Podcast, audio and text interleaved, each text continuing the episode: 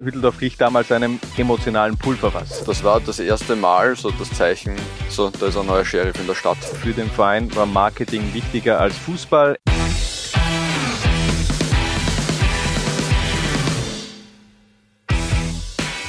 Laula inspaniert heute eine Transferflopel von Red Bull Salzburg. Denn ja, es gab auch mal eine Zeit, wo eben nicht ein jeder Transfer in der Mozartstadt gesessen hat. Und für unseren Goalie reisen wir gleich zurück in das Jahr 2005.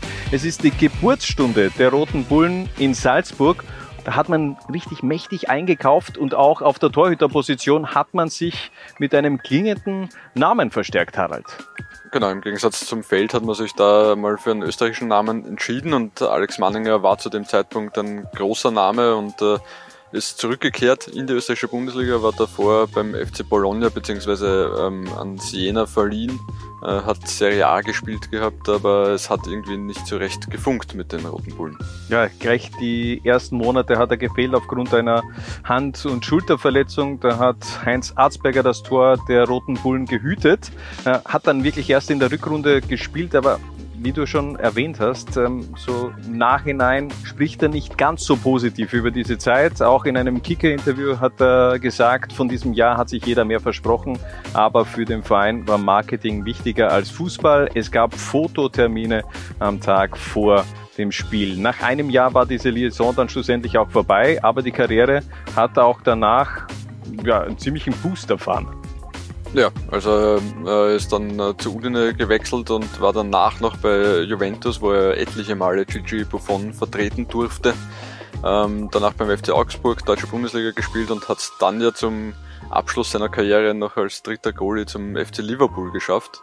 Und wenn man dann noch mitrechnet, was er vor seiner Red Bull Salzburg Zeit äh, gespielt hat, von Fiorentina über äh, vor allem Arsenal, ähm, kann man nur den Hut ziehen. Also großartige Karriere hingelegt. Und auch Espanyol Barcelona. Das wird oftmals auch vergessen in der Vita von Alexander Manninger. Wir schicken auf jeden Fall vor Manninger ein 4-3-3 aufs Feld und beginnen mit einem 2,6 Millionen Euro teuren Missverständnis. Ähm, so viel bezahlte nämlich Salzburg 2011 für Douglas da Silva. Der Start war gleich mal semi-geil, muss man sagen. Genau, ist im, im, Winter gekommen und hat sich dann im, im, letzten Testspiel gleich einmal das Kreuzband gerissen und ja, auch danach äh, war phasenweise okay, aber mehr als okay war das nicht wirklich. Ersten Kontakt zu Douglas da Silva gab es in der Champions League Qualifikation gegen Hapoel Tel Aviv. Da hat er überzeugt, obwohl er, glaube ich, sogar ein Eigentor erzielt hat. Ähm, Unterm Strich sind aber die Israelis aufgestiegen und Salzburg zu jener Zeit, ja, ähm, diesen Fluch, den hat man ja Jahre später gebrochen. Da war eben noch nix mit äh, Königsklassenfußball in der Mozartstadt. Neben dem Brasilianer äh, geht es namhaft und teuer weiter. Isaac Forser holte damals der neu installierte Sportdirektor Ralf Rangnick in die Mozartstadt. Genau, und das äh, mit viel Verspätung, muss man eigentlich sagen. Also 2012 ist er gekommen und der hat tatsächlich 2007 das erste Mal ein Probetraining absolviert mit äh, dem FC Red Bull Salzburg, war damals im Winter, also im Jänner 2007, mit in Dubai auf Trainingslager. Damals waren Lothar Matthäus und Giovanni Trapattoni noch die die Trainer der, der Salzburger. Ähm, hat dann aber, ist irgendwie nicht zustande gekommen, der Wechsel. Ist nach Hoffenheim gegangen und hat dort Ralf Rangnick kennengelernt und das wird kein Fehler für ihn gewesen sein zumindest. Ja, dann eben auch diesen Durchmarsch mit Hoffenheim gemacht in die Bundesliga unter Ralf Rangnick. Ähm, dann eben 2012 das erste Jahr von Rangnick bei Red Bull Salzburg. Da war ein richtig großer Umbruch, ein kompletter Paradigmenwechsel auch am Transfermarkt bei den Mozartstädtern. Also da war jetzt nicht mehr der, der Name, der ganz wichtig war, sondern eher hat man auf Talente gesetzt und da war es für Ralf Rangnick aber auch wichtig, eine so eine Mischung zu haben. Also junge Spieler gepaart mit erfahrenen äh, Spielern, die er höchstwahrscheinlich auch schon kennt aus seiner äh, Zeit davor. Isaac Forser war eben einer davon, aber wenn wir schon davon gesprochen haben, dass Douglas da Silva Pech hatte mit diesem Kreuzbandriss, auch der Start von Isaac Forser bei Salzburg war äh, alles andere als äh, optimal, denn der hat gleich nach fünf Minuten einen Platzverweis äh, kassiert bei seinem Bundesliga-Debüt und schlussendlich dann Ewigkeiten auch verletzt. Der hat ganz selten gespielt.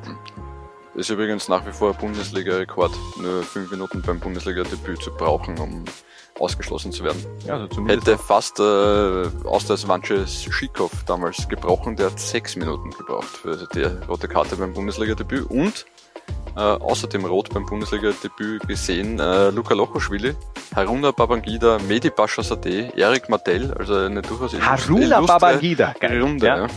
Finde ich gut, finde ich gut. Ähm, die Innenverteidigung komplettieren wir jetzt noch mit äh, Alex von Schwedler.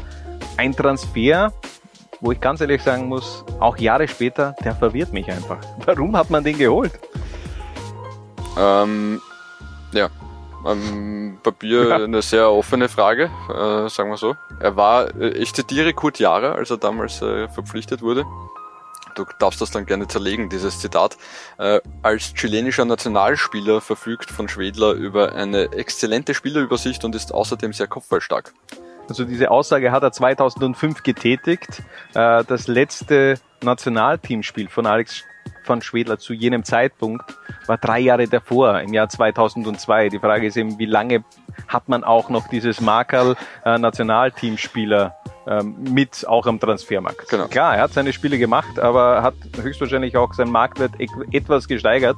Aber den hat man für 700.000 aus der Serie B geholt. Jetzt äh, auf dem ersten Blick ja, kann man bringen, wenn er ja vielleicht auch Leistungsträger war. Aber der war in der Saison davor schon, 2004, ausgeliehen an den FC Pasching und der hat da eben auch kaum gespielt. Und deshalb frage ich mich, warum hat man den dann nochmal zurückgeholt äh, nach Salzburg? Äh, Es gibt schon einen Erklärungsversuch, äh, nämlich dass ihn damals der Spielermanager Fioranelli vermittelt hat äh, zum FC Red Bull Salzburg. Das hat er auch vor Gericht ausgesagt und äh, für die, die sich noch erinnern, das war der äh, Manager, über dessen Beziehung zu ihm äh, Kurt Jara ja gestolpert ist.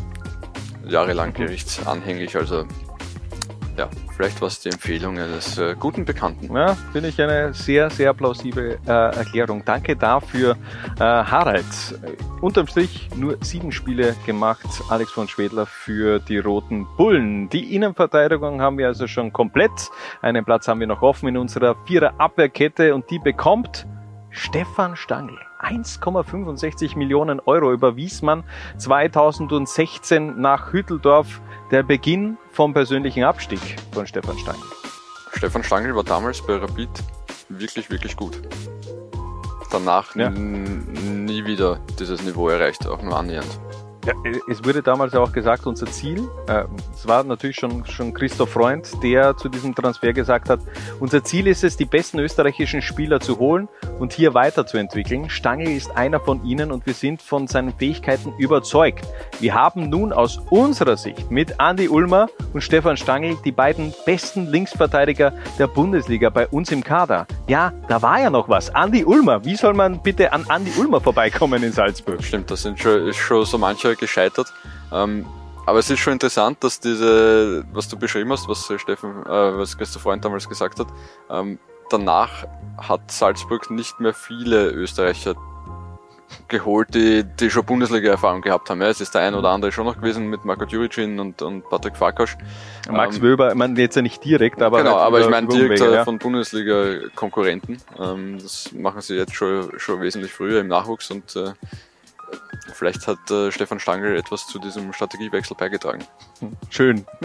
Ein Spielball der strategischen Entwicklung von Red Bull Salzburg.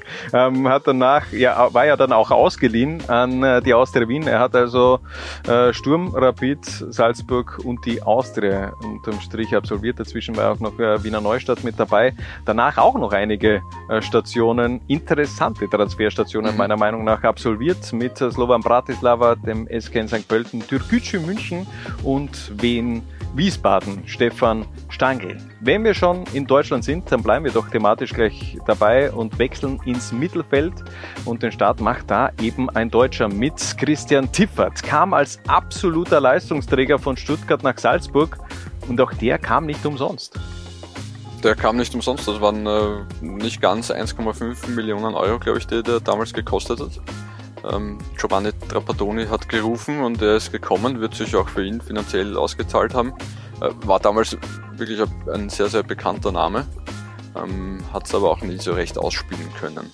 meine, das war vor allem auch noch zu einer Zeit, wo man sich doch sehr oft in der deutschen Bundesliga bedient hat. Äh, Thomas Linke, Vratislav Lokvens, Alex Ziegler, Nico Kovac, aber also die spielten alle für Red Bull Salzburg, aber Tiefert im Gegensatz zu, zu den genannten Spielern war eben auch noch sehr jung. Also das hat man vielleicht so im Nachhinein gar nicht noch nicht mehr so äh, auf der Uhr. Der war 24, der war Leistungsträger in der deutschen Bundesliga. Versuch jetzt mal einen 24-jährigen Leistungsträger aus der deutschen Bundesliga nach Österreich zu holen.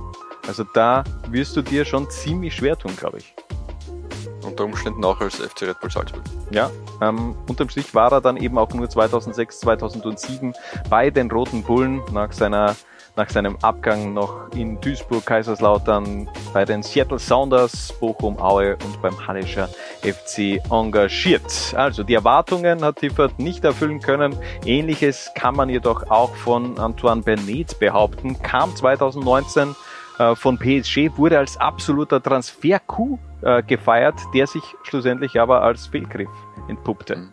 War, glaube ich, ein Last-Minute-Transfer, wenn ich das sogar richtig im, im Kopf habe. Also ist am Deadline-Day über die Bühne gegangen.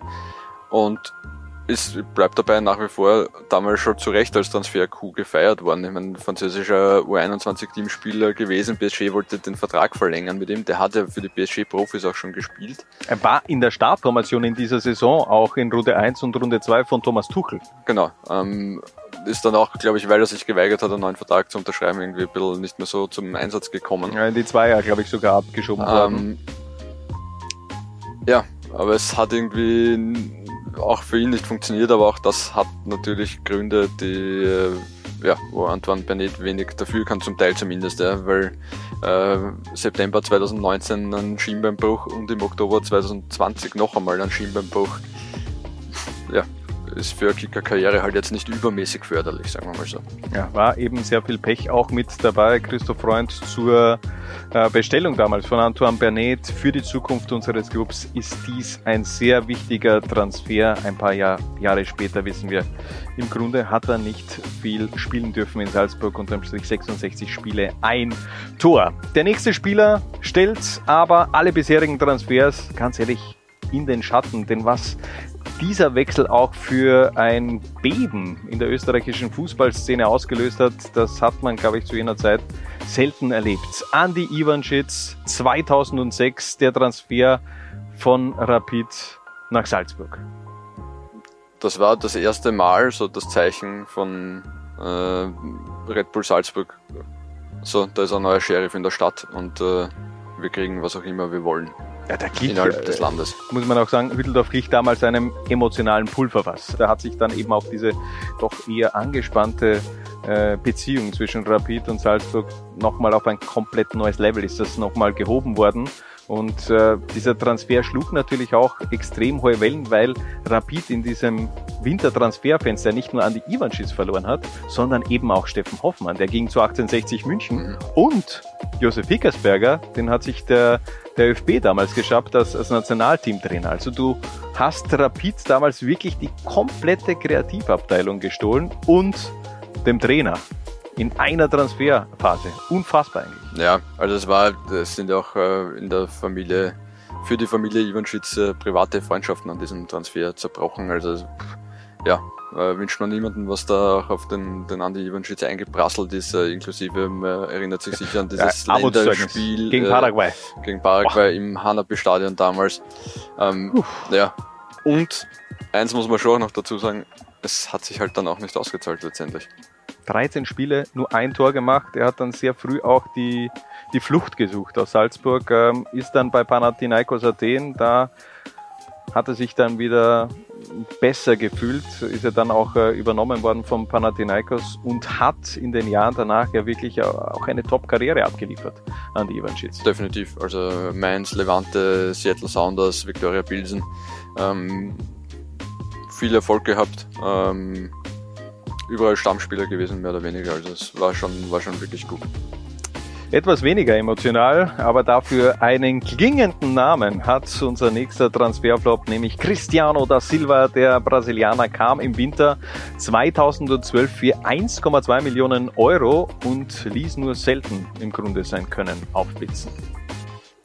Ja, ähm, ist damals im, im Winter gekommen als Ersatz für Luigi Bruins, äh, der als Spielmacher nicht ganz entsprochen hat. Und, äh, also Ersatz für Luigi Bruns finde ich gut. Äh, ähm, ja, und also nicht auch, große auch, auch, den, auch, den haben, auch den haben wir diskutiert, hier in diese Elf reinzunehmen.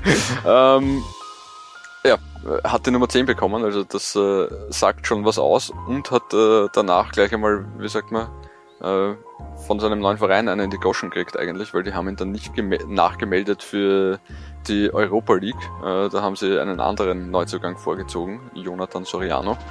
Ähm, und, äh, Glaube ich zu Recht. Ja. äh, und Mendes da Silva, der wieder fit geworden ist, und Douglas da Silva haben sie auch nachgemeldet in diesem Winter. Ähm, und das ist halt schon bitter. Du kommst zum neuen Verein, kriegst die 10, äh, sollst Kostet 1,2 Millionen. Ja, sollst, ja. Da, sollst der neue Spielmacher werden und dann äh, wirst du mal gleich nicht gemeldet für die, für die Europacup-Partien. Ist schon Wahnsinn. Also wirklich komplett äh, gleiches Transferfenster wie Jonathan Soriano. Cristiano hat 1,2 gekostet, Soriano 500.000 Euro, äh, wenn man die Zahlen von Transfermarkt.at ähm, ähm, glauben darf, und das tue ich äh, seit Jahren, ähm, war schon ein, ein, ein Wahnsinn, wie sich die beiden Karrieren dann auch schlussendlich entwickelt haben, obwohl man ja sagen muss, der fühlt sich scheinbar in Japan pudelwohl, Cristiano. Ja, spielt mit seinen 36 Jahren, äh, nach wie vor in der, in der zweiten Liga dort zumindest. Ähm, aber auch in der J-League zum Teil. Also ja, und schreibt dort durch die Bank wirklich starke Scorerpunkte. Also ich meine, der hat eine Saison gehabt 2019 mit 19 Toren und 20 Assists. Krank. Also der ist, der ist wirklich, also ich behaupte das jetzt einfach mal, bei Kashiwa Resol ab, hat sich zu einer absoluten Legende, würde ich jetzt mal sagen. Wahrscheinlich, ja. Der hat 94 Tore in 250 Spielen für diese Mannschaft erzielt.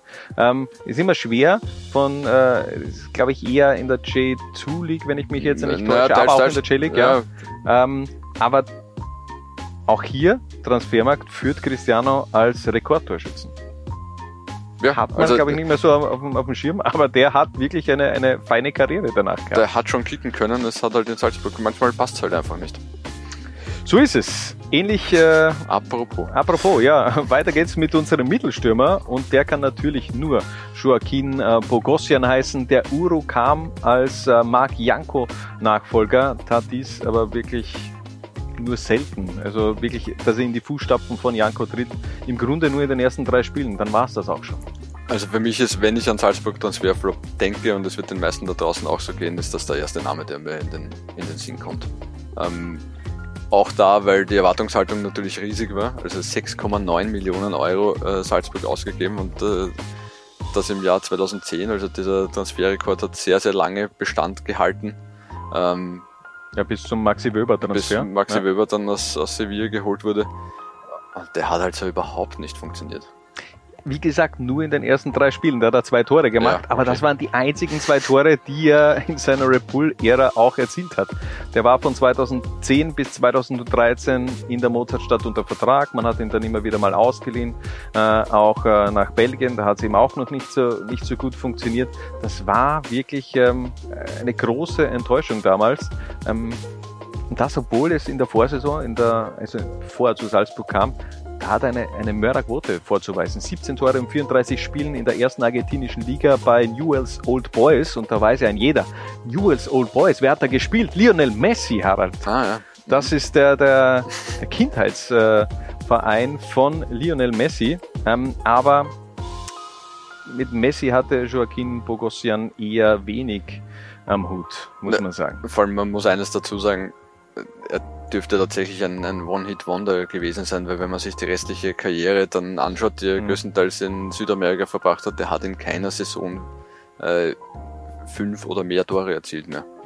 Ja. Und hat einige Saisonen probieren dürfen, also aber so ist sag, auch wieder nicht. Aber trotzdem, manchmal reicht eben eine Saison, um vielleicht ja, das ganze Leben durchzufinanzieren.